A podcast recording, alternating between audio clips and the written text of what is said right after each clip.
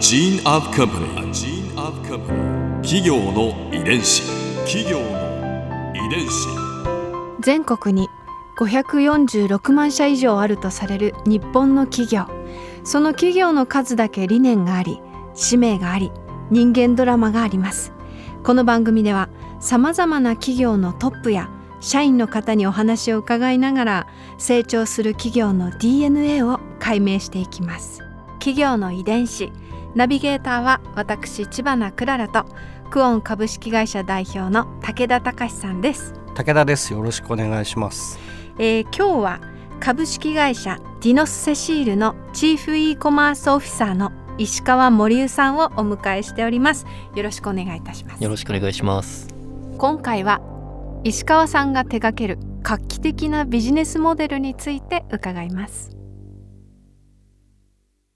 そのカタログ販売のメリットを感じて、まあ、紙を進化させようと考えた石川さんですがまず初めに取り掛かったことは何だったんですか？紙の弱点を補おうと思ったんですね。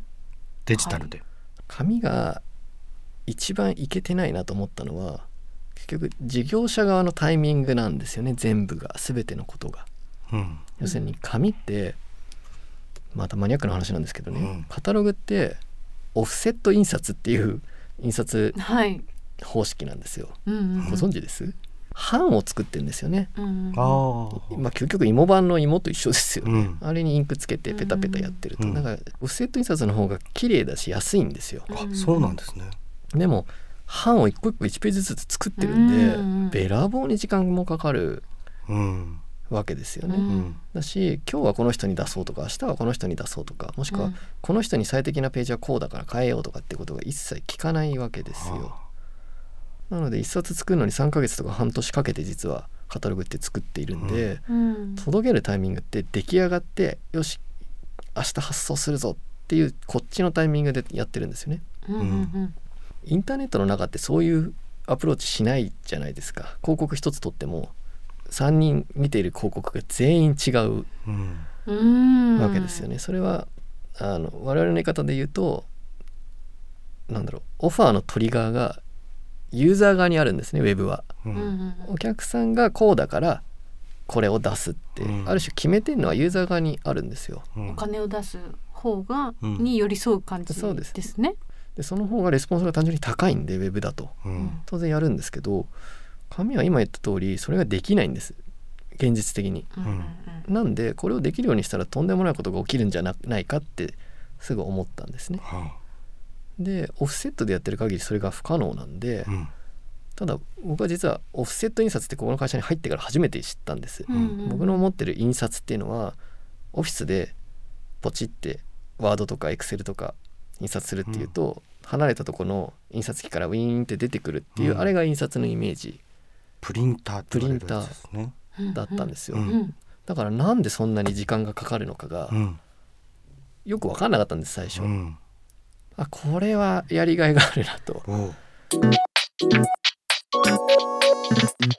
企業の遺伝子。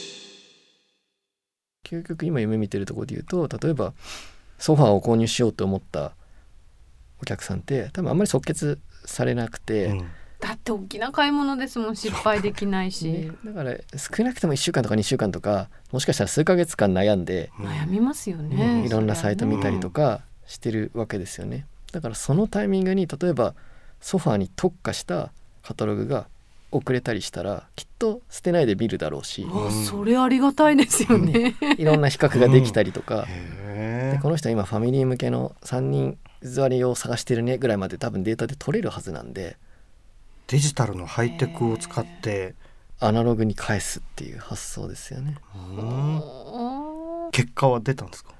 あの一番最初にやったシナリオはカート放棄カートアバンダントシナリオっていうのすごい有名な実はシナリオがあってね、はい。シナリオって言ってるのは EC の中で言うとどういう動き方をしたお客さんにはどういうふうに接客しようっていうのをうん。あらかじめセットしといて、うん。それが自動で回るようになってるんですね。うんでその中で一番分かりやすいのが例えばショッピングカートに商品を入れたけど買わずに帰っちゃうってことあると思うんですよ。うん。ありますあります、もいっぱい入れといてう、うん。買わないギリギリでよく止まった自分。すごいわかります。そうそう。はい。でそういうのってあと一押しすれば買ってくださる方なんいでやそうですよね、我々からしたらとってももったいないんですね。うん。だからカートに商品入れっぱなしで帰っちゃったって人を識別してその人たちに、例えば24時間後にメールでうん。5%のオフのクーポンつけてこれで買ってくださいってやるとものすごい率で購入が発生するんですよ。それはもう知ってらっしゃったんですね。それはもう e コマースの専売特許として世界中で使われてるシナリオなんですね。なんでこれを紙でやろうと。でやったのはあの DM って言われるいわゆるはがきうんでやったんですけど、はいはがきもやっぱりオフセットでするとどうしても2週間ぐらいかかるうんんですね。うんでしかもそれぞれにすり分けられない。うんでカート放棄シナリオはその人がカートに忘れた商品そのものを提示しなきゃいけないのでそうですよね全員違うんですよ。うんうんでそれを、えーカートに物を忘れてから24時間後にポストに投函してお客さんのところに届けるっていう実験をしたんですね。すごいなるほど、うん。でもともとウェブのカート放棄のそのシナリオ自体レスポンスが非常に高いんで、まあ、これ以上高いレスポンスは出ないかもなとも思ってやったんですがでもやっぱり紙の方が圧倒的に高いですね。圧倒的に高い。なんではあ。紙を使っちゃうとコストがとってもかかるんで、うん。まあ施策としては赤字だろうなと思って最初やったんですけど、うん。いやそんなことなくてですね。十分紙出してもペイするぐらいのレスポンスが返ってきましたね。お買い上げ率が EC サイトよりも高いっていうことですね。すごいですね。そうなんです。不思議なんですけどまあ脳がそうだとしか言いようがない。なるほど。これ画期的ですけど。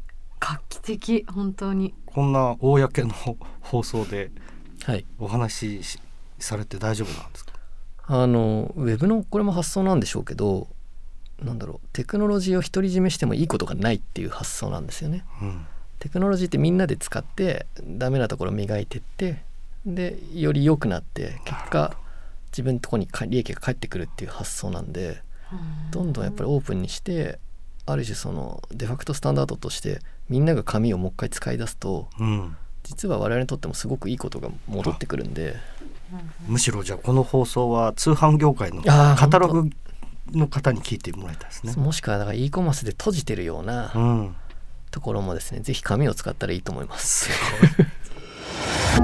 ここでクララズ viewpoint 今回石川さんのお話の中で私が印象に残ったのは石川さんって心の広い方なんだなっていうことです。というのもこんなね画期的なアイデア、まあ、今まで全く歴史に存在してなかったシステムそしてビジネスモデルですよ。このアイディアをみんなとシェアしていいっておっしゃるんですからこのラジオでお話ししてくださったのもそうですしそれが業界全体の活性化につながればみんなウィンウィンじゃないかっていうその姿勢といいますかそのスピリットといいますかすごくこう自由な感じがしていいなと思いました。企業伝子。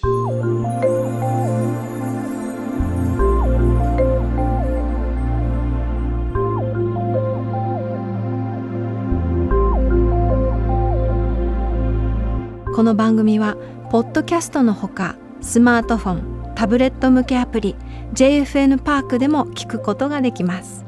お使いのアプリストアからダウンロードして企業の遺伝子のページにアクセスしてみてください。